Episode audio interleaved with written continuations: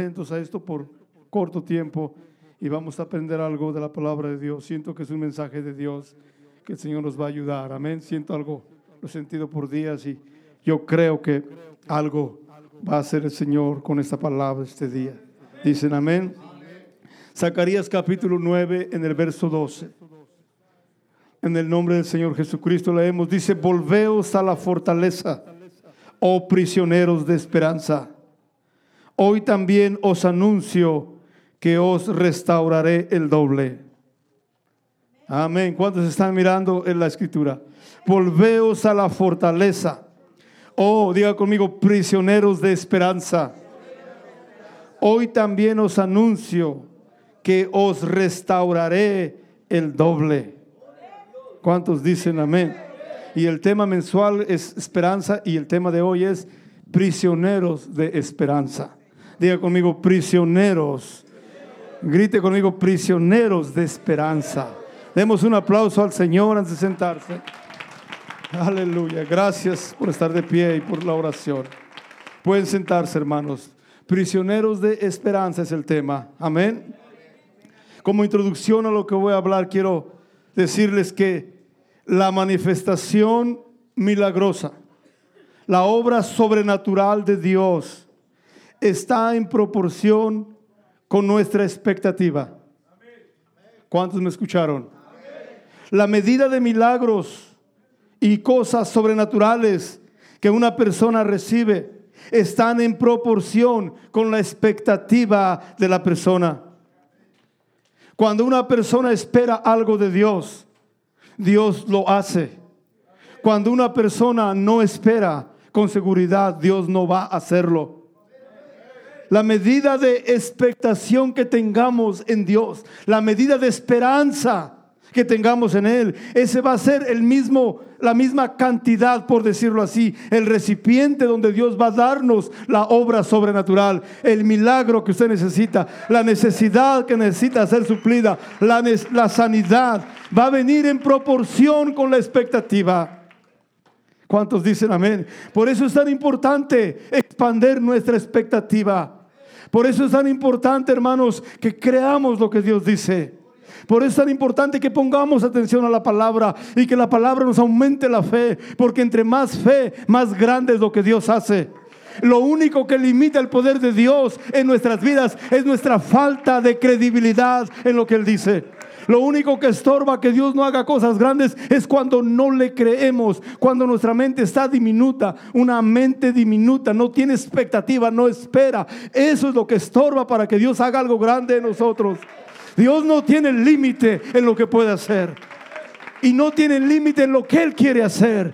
Pero es nuestra propia mente, la falta de fe, falta de expectativa, falta de esperanza que hace que Dios no se manifieste en nosotros. Pero a medida que su expectativa crece, a medida que su esperanza aumenta, a medida que usted depende más de Dios, Dios va a depositar más en usted prodigios, milagros, cosas grandes. Dios quiere y puede hacerlas y desea hacerlas entre su pueblo.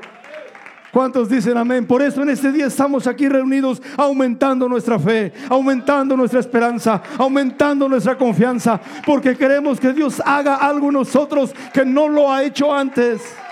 ¿Cuántos dan gloria a Dios? A medida que aumenta su fe, su confianza, Dios se manifiesta en mayor manera. Dios no tiene límites para lo que Él puede hacer. No hay limitaciones. Es más, tiene deseos de bien. Tiene planes de bien. Es nuestra mente. Nuestra falta de credibilidad en, la palabra de Dios es la falta de fe que tenemos, es esa, esa inseguridad, esa falta de esperanza que bloquea lo que Dios quiere hacer con nosotros. Pero quiero decirle que Dios quiere hacer cosas buenas. Dígale a alguien que está al lado suyo, Dios quiere hacer buenas cosas buenas contigo. Dios quiere hacer cosas buenas. ¿Sabe qué pasa? Muchos no lo creen, muchos ahí, ya, yo creo. No, no, no, debería brincar, levantar y decir, ya, yo creo que Dios quiere hacer algo grande con nosotros. le dice a alguien, Dios quiere hacer algo grande. Parece los perritos que traen los carros. ¿Los han visto esos? Con trabajos mueven la cabeza así. No, no, no, no. Cuando le dicen algo, usted debe creerlo. Es esa actitud de ah, indiferencia.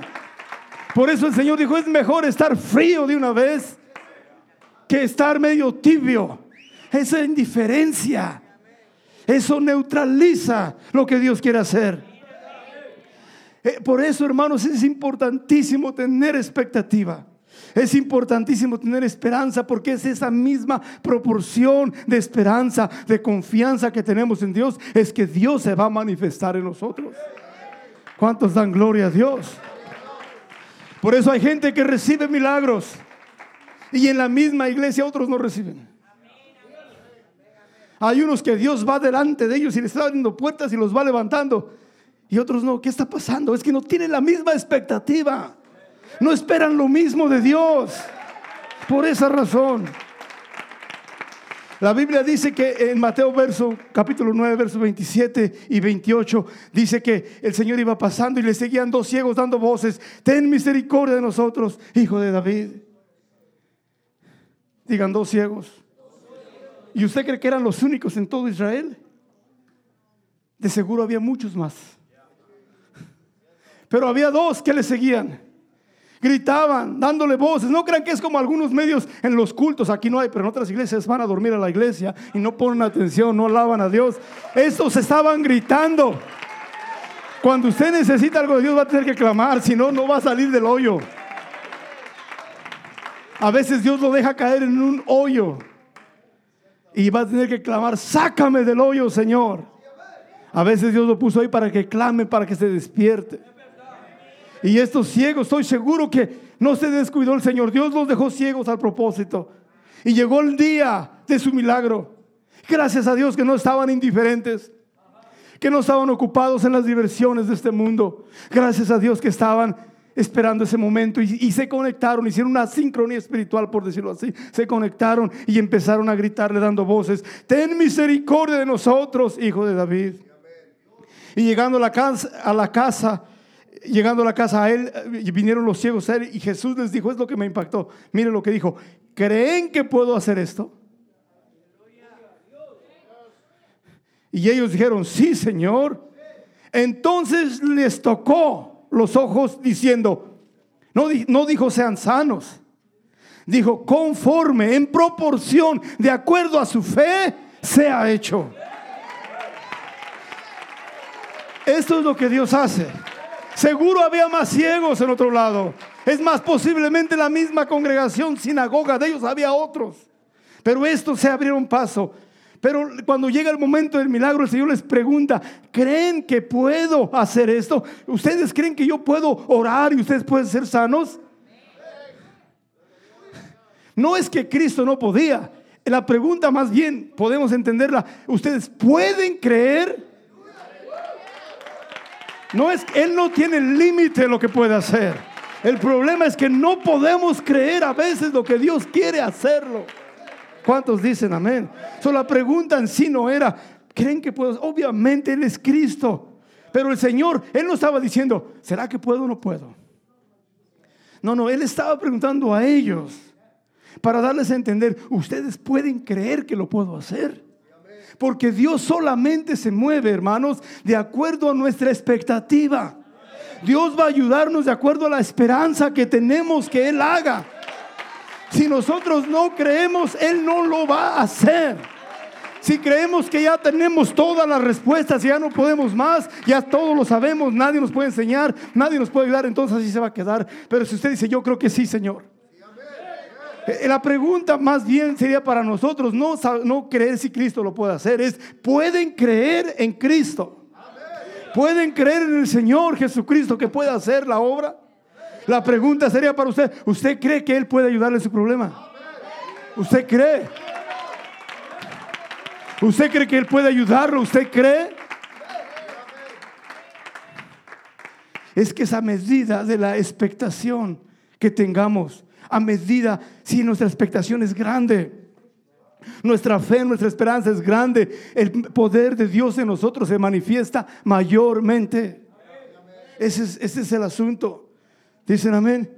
Hermanos, por eso debemos entender que necesitamos estar en un lugar donde nuestra fe siempre es levantada estar en un ambiente donde nuestra fe es ayudada, porque a medida que su fe crece, el poder de Dios se manifiesta. Dios no se manifiesta en una mente fría, incrédula, que no tiene confianza en Dios, que le, da lo mismo ir al cielo que al infierno, que no lo emocionan las cosas de Dios. Es una mente así, Dios no hace nada. Pero en un ambiente donde estamos alabando a Dios, nuestra mente, nuestra fe comienza a aumentar, nuestra confianza en Dios comienza a crecer y la esperanza en el Señor comienza a crecer y ahí es cuando Dios comienza a hacer algo. Dígale a la persona que está al lado suyo, qué bueno que estás en la casa de Dios. Lo siento por alguien que no está en la casa de Dios y debería estar. ¿Por qué? Porque es importantísimo. Porque en este ambiente, en este lugar, se nos aumenta la fe. Y la fe aumentada es equivalente a mayores milagros. Entre más grande su fe, más cosas grandes Dios hace. Pero no va a aumentar la fe corriendo allá jugando en el parque cuando es día de culto.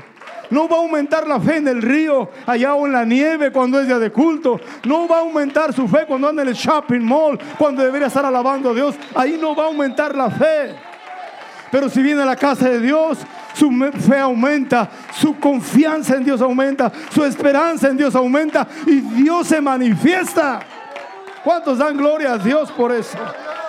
Hermano, usted nunca va a escuchar a alguien que diga, oh, fui al parque y Dios me sanó allá.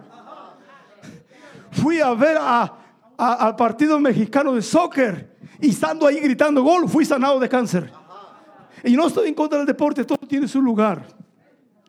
A ah, mí hay deportes sanos que yo no puedo llevar a los niños, está bien, o no hay problema con eso. Yo no estoy diciendo, lo que estoy diciendo que en esos lugares el poder de Dios no se manifiesta. Yo nunca he oído a alguien que diga, es que estaba yo, eh, fui a ver los Kings en Sacramento, estaba yo comiendo palomitas y el cáncer desapareció en ese momento. Usted no va a decir, oh, andaba yo por allá jugando en la nieve y, y haciendo juego y todo eso, y mi matrimonio se arregló. Por esa razón, porque no es un ambiente de esperanza. Su fe va más o menos de un centímetro, dos, llega allá y se le baja un milímetro. ¿Me están entendiendo? Yo nunca he escuchado a alguien que diga, fui eh, a una diversión por ahí y Dios me sanó. Me arregló Dios mi situación que no tenía esperanza. Parece que todo se iba a acabar. Y cuando fui al shopping mall y andaba yo comprando y endeudando y gastando lo que no tenía, ahí Dios me arregló la situación. Se la empeoró lo que hizo ahí.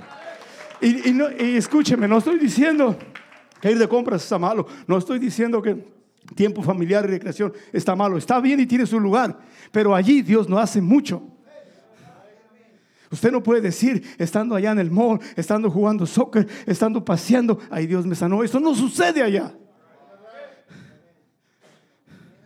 Dios no tiene límite geográfico para hacer poder, para hacer milagros y maravillas. Pero Dios no se manifiesta en cualquier lado. Debemos entender que Dios se manifiesta de acuerdo a nuestra expectativa, a nuestra fe, a nuestra esperanza. Y en la iglesia se nos levanta la esperanza en Dios. Se nos despierta la esperanza, se nos despierta el poder del Señor, espero en ti. Y cuando esa fe aumenta, esa esperanza aumenta, Dios se manifiesta. ¿Cuántos dan gloria a Dios por eso? Dios no tiene límite, Dios puede sanarnos en cualquier lado, Dios puede ayudarnos en cualquier lugar. Dios no está limitado. Dios no tiene límites geográficos. Dios no puede hacer algo allá que no puede hacer aquí. No, en todos lados se lo puede hacer. Pero no es el problema que Dios puede o no. El problema es que la gente no está expectando que Dios haga algo. Por eso estar en la casa de Dios, hermanos, nos despierta, nos pone en una posición de esperanza. Nos pone en una posición de fe. Suceden cosas en la iglesia que no le suceden en ningún lado por esa razón, porque aquí se nos aumenta la fe. Desde que entramos está la oración primero, después está la alabanza, cantos de alabanza preciosos, adoración, se alaba a Dios, se prepara el ambiente, se predica la palabra, su fe aumenta, su confianza crece y Dios se manifiesta de acuerdo a su fe, su esperanza y la confianza que tiene en Él. ¿Cuántos dicen amén? Por esa razón, hermanos, es importante estar en la casa de Dios. Porque es que no es bueno para nada ausentarse por cualquier razón, porque usted y yo necesitamos que nuestra fe aumente cada día, cada día, cada día. ¿Cuántos dicen amén?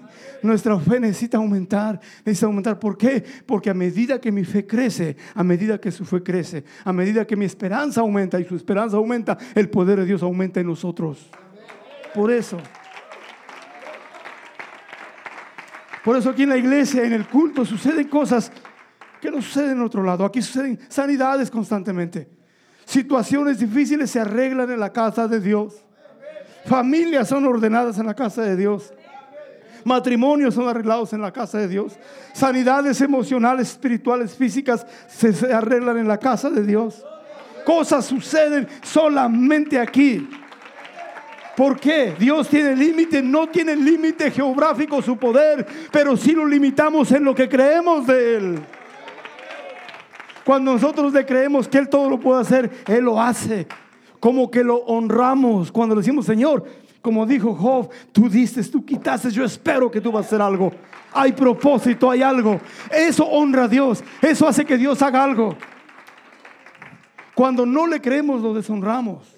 Lo ofendemos, lo insultamos cuando pensamos que no hay esperanza. Por eso, por eso es importante estar en la casa de Dios, porque nuestra fe es despertada. Nuestra esperanza aumenta, hermanos.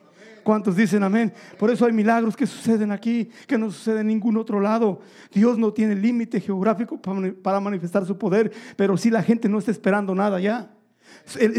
No es un ambiente de fe, no es un ambiente de esperanza, no es un ambiente de santidad, no es un ambiente santo.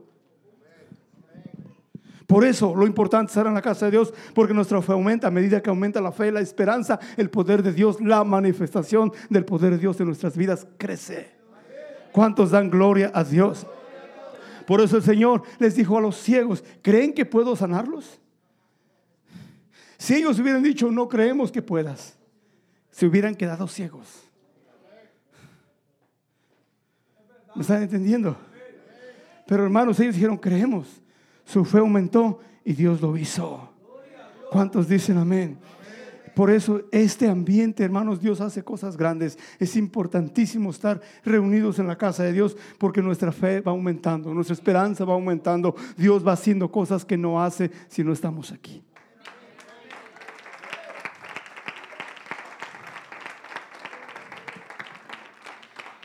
Miren, vamos al, texto que leíamos hablando de los prisioneros de esperanza. En el contexto, el profeta Zacarías está hablando acerca de la esperanza de Sión, del futuro de, de Sión.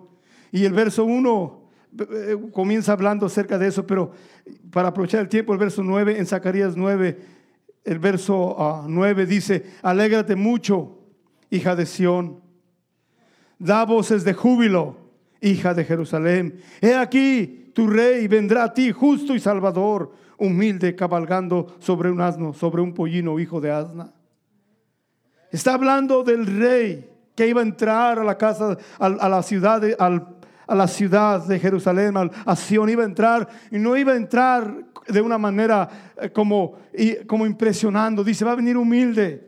Es justo, pero él viene humilde en un asno, viene en un pollino, en un animal de carga, viene eh, montado en eso. Y está hablando del futuro del futuro glorioso del pueblo de Dios. Y continúa hablando en los textos que Dios iba a quitar carros de guerra y, arcos de guerra, iba a quebrarlos porque iba este que iba a entrar en Jerusalén montado en un asno, iba a hablar paz a las naciones. Iba a hablar paz al mundo entero y iba a reinar de mar a mar todo el mundo y su reino no tendría fin. Y luego en ese mismo contexto dice, y yo también por la sangre de tu pacto será salva. Yo he sacado a tus presos de la cisterna que no hay agua. Esta, esta, este verso 11 en los antiguos tiempos, en los tiempos bíblicos, tiempos de, profeta, de estos profetas, en las cisternas, en los pozos de agua, cuando se secaban, los usaban como prisiones. Ponían a gente ahí. Al profeta Jeremías cuando lo pusieron prisionero porque les predicaba que se arrepintieran. Les predicaba que se arrepintieran y no crea que eran como ustedes los de, los de ese tiempo que decían, prediquen, nos vamos a arrepentir. Ellos se enojaron. Y el rey mismo se enojó y lo mandó poner prisionero en una cisterna. Y así, entonces el Señor dice, yo voy a sacarlos de las cisternas, de esas prisiones. Esos presos de la cisterna, dice la Biblia. Hay presos de las cisternas de este mundo. ¿Cuántos dicen amén? Hay presos que están en la cisterna, en el hoyo de desesperación.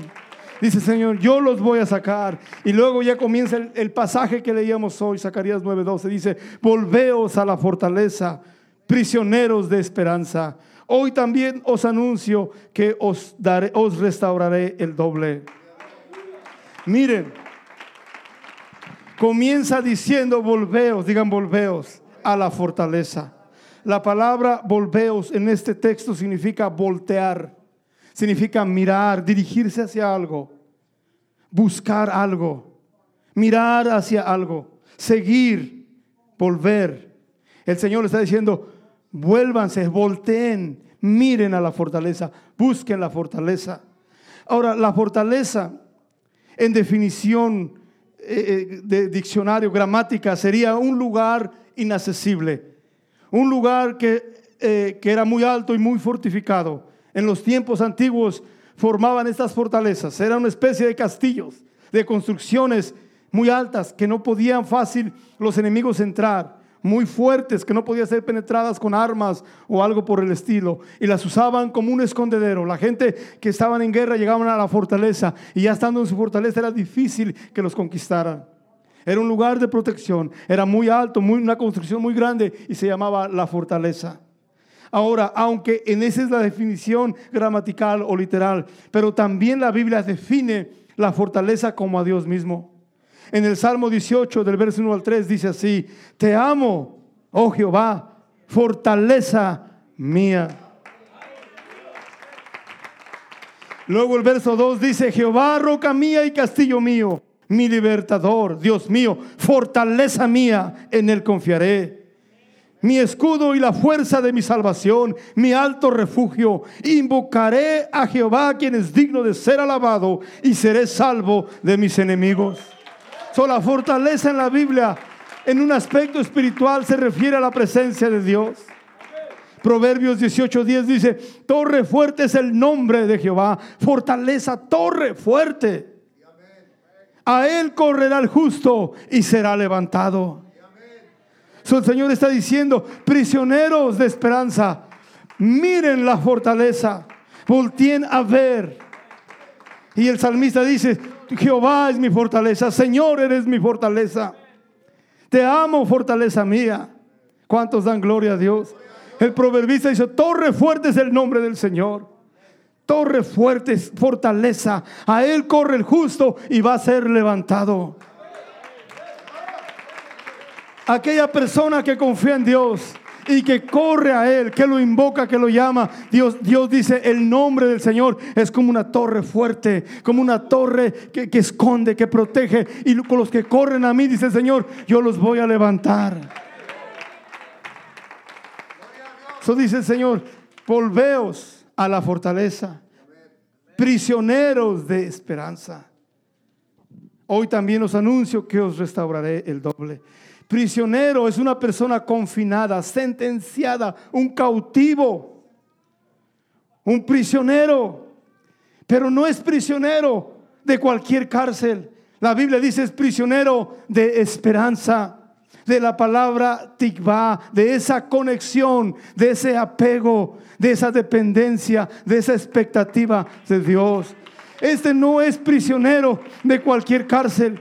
Hay unos prisioneros, dice, prisioneros de esperanza. Son prisioneros que están conectados y están esperando, anhelando algo del cielo. Son prisioneros que tienen, están en una prisión que se llama esperanza. En otras palabras, estos están esperando algo de Dios. La esperanza para ellos es una cárcel. Ellos no salen de ahí, están metidos ahí, están esperando ahí. Prisioneros de esperanza, dice el Señor, tan primero les dice, volveos a la fortaleza. Y después les dice, también les anuncio, digan también, que les restauraré el doble. Está diciendo esto, aquellos que tienen esperanza, aquellos que son prisioneros de esperanza, quiero que hagan dos cosas. Primero, que volteen a la fortaleza Y segundo, que escuchen que les voy a restaurar el doble. Otra versión bíblica dice así, regresen al refugio ustedes, prisioneros que todavía tienen esperanza.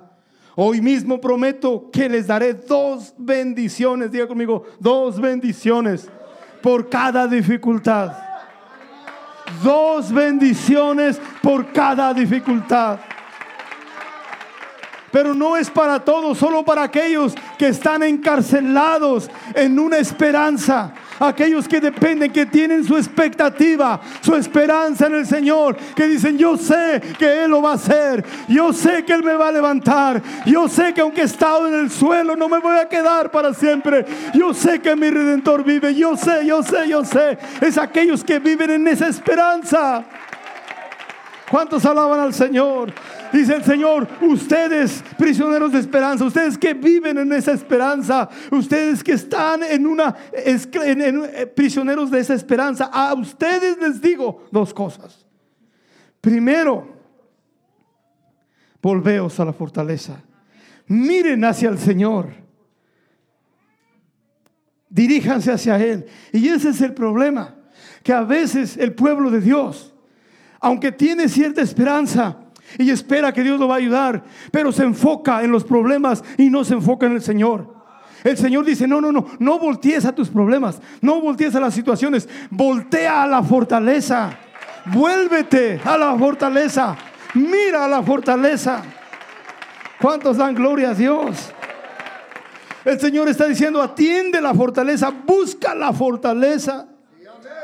Y ese es el problema muchas veces, que aunque el pueblo de Dios tiene cierta esperanza, pero cuando viene un problema, en lugar de mirar a la fortaleza, torre fuerte es el nombre, fortaleza es el nombre de Jesucristo. Para nosotros, el nombre invocado, el nombre que nos salva, torre fuerte es el nombre del Señor. Comenzamos a enfocarnos y nos volteamos al problema y nos enfocamos y miramos la situación y entre más mira el problema, más se hunde en su situación. Por eso el Señor dice, tú que eres prisionero de esperanza, te digo una cosa, voltea a la fortaleza, mira, enfócate, pon tus ojos en la fortaleza. Hebreos capítulo 12, verso 2 dice, puestos los ojos en Jesús, el autor y consumador de nuestra fe.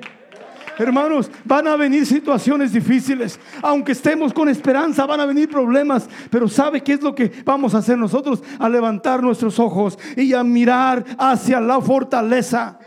Volveos, volveos a la fortaleza. Miren a la fortaleza. Busquen la fortaleza. Busquen al Señor, en otras palabras. ¿Cuántos dicen amén? A ustedes prisioneros de esperanza que la esperanza para ustedes es como una cárcel, como que están eh, sentenciados a estar en esperanza. A los prisioneros de esperanza también les anuncio, también les dejo saber, también les descubro, les declaro que les voy a restaurar el doble, les voy a pagar duplicado por cada situación difícil, por cada dificultad. Dios dice, te voy a dar dos bendiciones. Ojalá que alguien tenga esa esperanza. Ojalá que alguien se abra su espíritu y diga, yo creo que tú me vas a ayudar, Señor.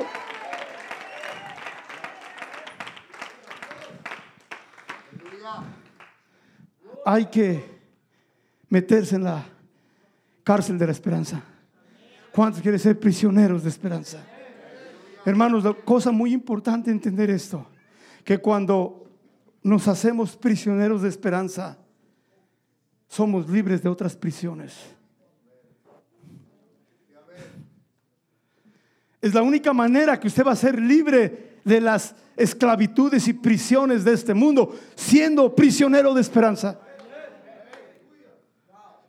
La Biblia dice que hay personas que eh, los apóstoles, fue Pedro que le dijo al mago, aquel que hacía sus, que, que les dio dinero para recibir el Espíritu Santo, ¿se recuerdan? Dijo, denme dinero para que yo reciba el Espíritu Santo y los que yo ore también reciban. Y Pedro le dijo, tu dinero perezca contigo porque piensas que el don de Dios se compra con dinero. ¿Se recuerdan esa escritura 8, Hechos capítulo 8, verso 20 en adelante? Y entonces dice, pero veo que estás en hiel de amargura y en prisión de maldad. Esta persona estaba en una prisión, pero no era prisionero de esperanza, era prisionero de maldad. Hermanos, la Biblia habla de prisiones de amargura, presión, eh, de estar prisionero de sus propias concupiscencias, prisioneros de odio, prisioneros de pecado, esclavos del diablo. Pero ¿sabe qué? Cuando nosotros nos hacemos, digan, prisioneros de esperanza, somos libres de las otras prisiones. ¿Sabe por qué? Y le voy a decir por qué. Le voy, le voy a decir por qué sí es verdad que cuando somos prisioneros, nos metemos a una cárcel que se llama esperanza. Le hubieran puesto esperanza ahí arriba. Cuando usted se hace prisionero, ¿eh? ¿está segura? ¿Será que nos escapa? Se hace prisionero de esperanza. Las otras prisiones ya no lo pueden tener porque eh, la Biblia dice esto, la Biblia dice esto, escuche, la Biblia dice, porque no podemos servir a dos señores, no podemos tener dos amos, no podemos ser esclavos de dos amos porque amaremos a uno y despreciaremos al otro. Si somos esclavos de esperanza, no podemos ser esclavos de otras prisiones. Si somos esclavos de esperanza, no podemos ser esclavos de nuestras pasiones de carne o concupiscencias. ¿Cuántos dicen amén? Si nosotros somos prisioneros de esperanza, somos libres de las otras prisiones. ¿Cuántos dicen amén, hermanos? La Biblia dice que hay prisioneros de concupiscencias, esclavos del diablo, prisioneros o esclavos del pecado, prisioneros de envidia, prisioneros de enojo, esclavos a las concupiscencias de la carne. ¿Sabe cuál es la esperanza? Hacerse esclavo de esperanza. Cuando usted es prisionero de esperanza, acuérdese, el reglamento en la Biblia, el principio bíblico dice, no puede servir a dos amos. No puede ser siervo de dos amos. Porque vas a amar a uno y vas a despreciar al otro. No puede ser un siervo fiel de dos amos. Entonces cuando somos prisioneros, esclavos de una cosa, no podemos ser esclavos de otra. Cuando somos prisioneros de esperanza, de verdad no podemos ser esclavos de otras prisiones. Ser prisioneros de esperanza nos hace libres de las demás prisiones. Tomó, tomó el pueblo de Israel ser eh, prisionero de la esperanza en Dios para ser libre de Faraón.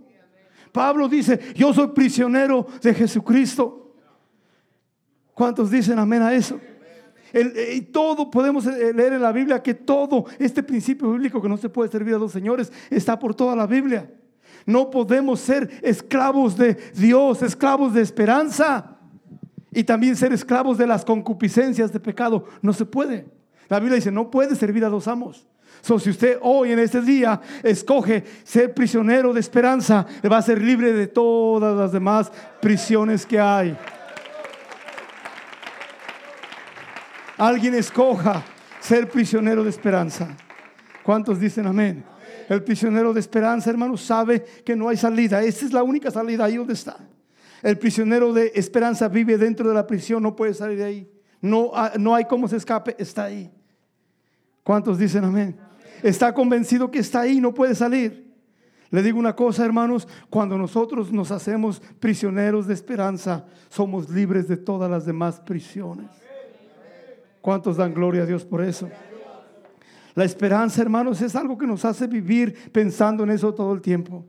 Estamos pensando en eso. Estoy esperando. ¿Por qué cree que oramos? ¿Será que venimos a informarle a Dios lo que necesita saber? ¿Será que como Dios no tiene Facebook, nosotros decimos, Señor, mira, esto está pasando. Mira lo que estoy pasando. ¿Por qué oramos? ¿Por qué nos congregamos? ¿Por qué vivimos para Dios? ¿Por qué, ¿Por qué hacemos esto que hacemos? ¿Por qué? ¿Sabe por qué? Porque estamos prisioneros de esperanza. Tenemos una esperanza. Sabemos que las cosas van a cambiar. Sabemos que todo va a mejorar. Que no hemos visto todavía el bien de Dios para nosotros. Por eso estamos sirviendo a Dios. Porque tenemos esperanza. Si no tuviéramos esperanza, estuviéramos sentados detrás de una mesa tomando cerveza. Hasta rimo. Sí, por eso hay gente que en lugar de estar en, en el culto alabando a Dios, están emborrachándose, drogándose. ¿Por qué? Porque no tienen esperanza. Pero hermano, el hecho de estar en la casa de Dios, eso quiere decir que tenemos esperanza. Yo estoy prisionero. Yo sé que, que esto algo va a pasar. Yo por eso vengo. Yo por eso oro. Por eso, por eso venimos a la casa de Dios. Por eso nos congregamos. Por eso evangelizamos. Por eso ayunamos.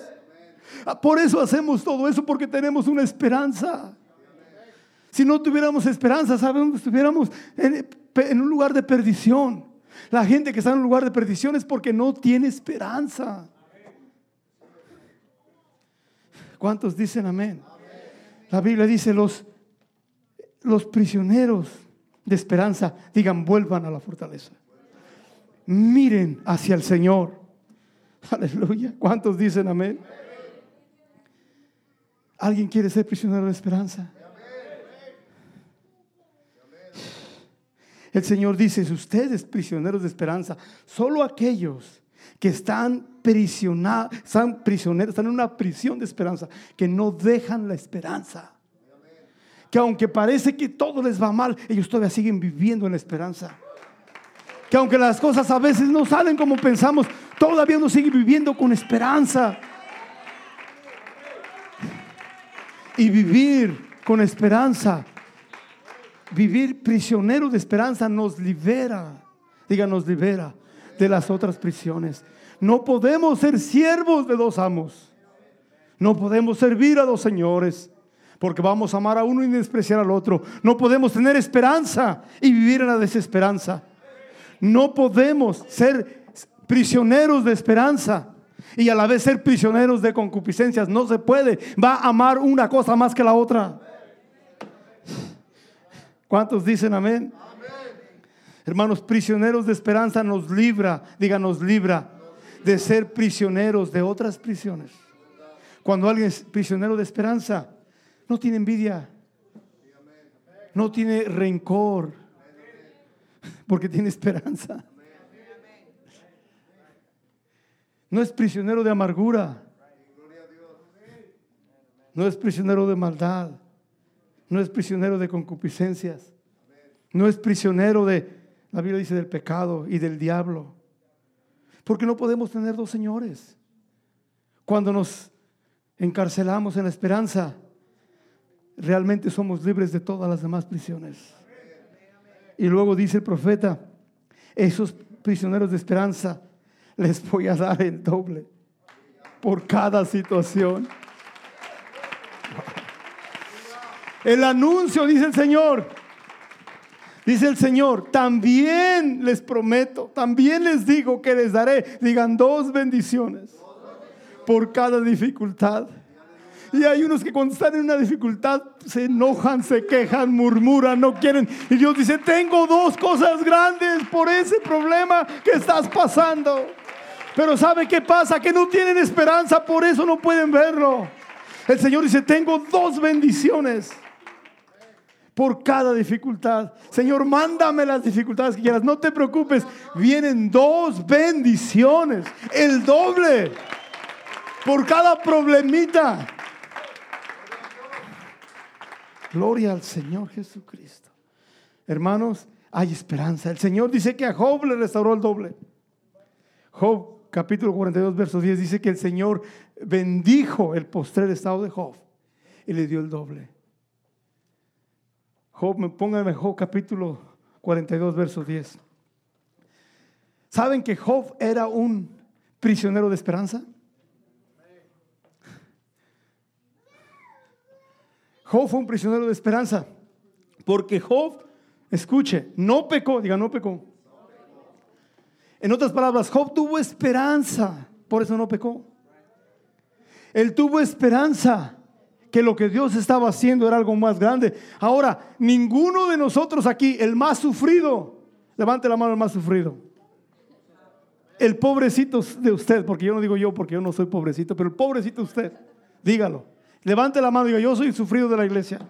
Levánteme la mano para decirle que usted no ha sufrido ni siquiera una milésima parte de lo que Job sufrió. Y no es ni siquiera la milésima persona de justa de lo que era Job.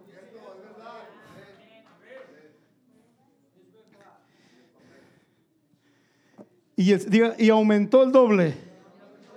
Todas las cosas. Aumentó el doble. Pero, pero espéreme, no crea que usted no piense que va a pasar año como en la escuela haciendo trampa los exámenes. Espéreme, le voy a decir qué tiene que hacer. Porque con Dios no puede hacer cheating. Como los niños hacen cheating en la escuela. Y copean. Y, no, no, aquí no se vale. Aquí, miren, le voy a decir esto. Job sufrió y no pecó en dos, en dos aspectos. No pecó con su boca, digan con su boca, digan con sus palabras. Estas palabras nos hacen pecar, ¿verdad? pero nos pueden hacer alabar a Dios. no pecó con su boca y no pecó con sus pensamientos. Estas dos cosas tuvo Job que lo mantuvieron prisionero de esperanza y Dios le dio el doble. Pero dos cosas tuvo, no pecó con su boca. ¿Por qué a mí? ¿Por qué yo? esa boca, había veces hay que poner un cierre mejor, nos ayudaría más. Él no pecó con su boca, pero tampoco pecó, digan, con sus pensamientos. Ahora, los más justos aquí pecan con sus pensamientos. No dice nada, pero como piensan. ¿Y usted qué, cree que uno no siente a veces lo que siente? Claro, a veces el pensamiento tal vez no se dice, pero se manifiesta. Él no pecó con su boca, él no dijo nada con todo lo que estaba pasando, pero dice la Biblia, tampoco atribuyó despropósito alguno. En otras palabras, él no, el diablo le dijo al Señor, el diablo fue allá, usted sabe la historia, ¿verdad? Señor, lo has bendecido, por eso se porta bien, pero quítale lo que tiene y te va a maldecir, va a blasfemar en tu misma presencia. So, allá estaba el diablo tratando, dijo, prisionero de esperanza. Él no se salía de ahí. Yo creo que le sacaba la lengua al diablo. Y, el diablo fue, lo acusó y lo golpeó después. Dios le dio permiso. ¿Saben la historia? El diablo vino, golpeó fuertemente a Job. Pero Job no pecó con su boca. Y después viene su esposa de Job, la ayuda idónea. Y le dice, Job, ¿aún mantienes tu integridad? ¿Y sabe qué significa ese verso?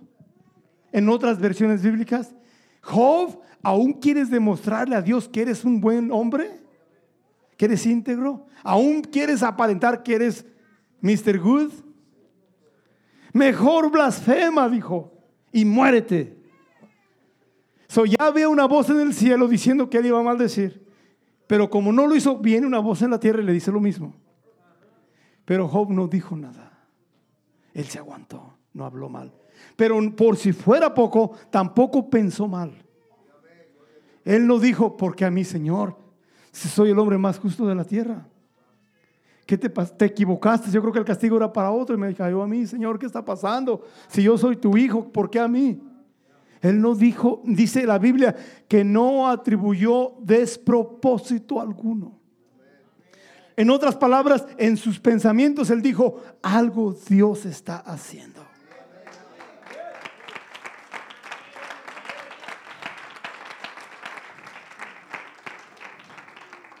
Por esta razón, hermanos, estar prisioneros de esperanza nos libra de otras prisiones. Cuando alguien está prisionero en la esperanza, no va a ser prisionero de otras prisiones. No puede tener dos amos, acuérdese. Y cuando alguien está prisionero de esperanza, Dios anuncia, Dios anuncia, Dios declara que va a dar el doble por cada dificultad. Si alguien creyera esto, Dios mío, no se preocuparía de las dificultades. Porque Dios dice, yo te voy a pagar.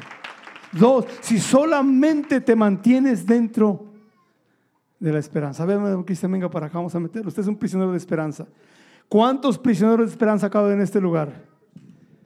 A ver, vénganse los jóvenes, vénganse para acá, los fueron a la convención. A ver si hay que meterlos a la... Esta cárcel se llama esperanza. Come on, come on, come on. Todos los que tienen energía y corren todavía, van a correr atrás de la pelota, corran aquí. Los prisioneros son pocos. ¿Será que los... No, caben más. Vamos, a ver, vengan. Es más, hasta mayores vengan. Todo el mundo, todo el mundo que quiera ser un prisionero de esperanza. Venga y métase. Vamos a imaginarnos que esta es la esperanza en el Señor. A ver, venga, venga, venga, a ver cuántos caben. Eso, eso, gloria a Dios. Amén. ¿Cuántos alaban a Dios? No, todavía caben. Todavía caben. Come on. Ustedes, ustedes, ustedes, lleguen, Métase a la esperanza para que no sea prisionero de otra cosa. Miren nomás. Esto es. Wow, se ve bueno eso. Digan conmigo, prisioneros. Grite conmigo, prisioneros de esperanza. El Señor les dijo, a estos dijo, volteen, miren hacia la fortaleza. ¿Por qué no levantan los ojos al cielo digan, miro al Señor, miren a la fortaleza? Y el Señor les anuncia a los prisioneros de esperanza, he aquí yo les doy doble bendición por cada tribulación, doble bendición por cada tribulación. Vamos a ponernos de pie y alabar a Dios, aleluya. Estos son prisioneros de esperanza. Es para que hubieran corrido y no cupieran, pero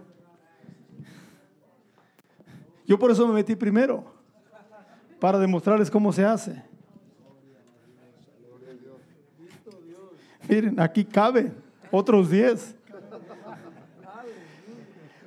Hermanos, yo no sé de usted, pero yo quiero ser prisionero de esperanza en el Señor Jesucristo. ¿Cuántos dicen amén? Hay quédense, no se salgan de la esperanza, que quédense ahí. No salgan de ahí. Vamos a dejarlos. Esperanza es lo que nos lleva a lo que puede ser. Esperanza es lo que convirtió a los esclavos hebreos en príncipes de Dios. Esperanza es lo que nos hace ver lo que no es como va a ser. Esperanza es lo que nos conecta el principio con el final. ¿Cuántos dicen amén? Esperanza es eso que nos conecta el principio con el fin. Hermanos, esperanza es la madre del cambio y el hijo de la imaginación. Esperanza es aquello que hace que tu sueño se haga realidad. Esperanza es aquello que nos garantiza que el mañana será mejor que hoy. Esperanza es aquello que nos lleva al triunfo, a la victoria. Esperanza es aquello espiritual que está en la mente de la persona y que lo conecta con situaciones mejores. Esperanza no es una idea positiva solamente, una filosofía de optimismo, no, no. Esperanza es algo espiritual. Esperanza agrada a Dios. Esperanza honra al Señor. Cuando usted tiene esperanza en Dios, Dios dice, wow, este sí lo voy a levantar. Por eso el profeta nos dice eso. Esos que están en la, eh, que son prisioneros de esperanza, yo les anuncio, dice el Señor, les voy a dar el doble por cada dificultad.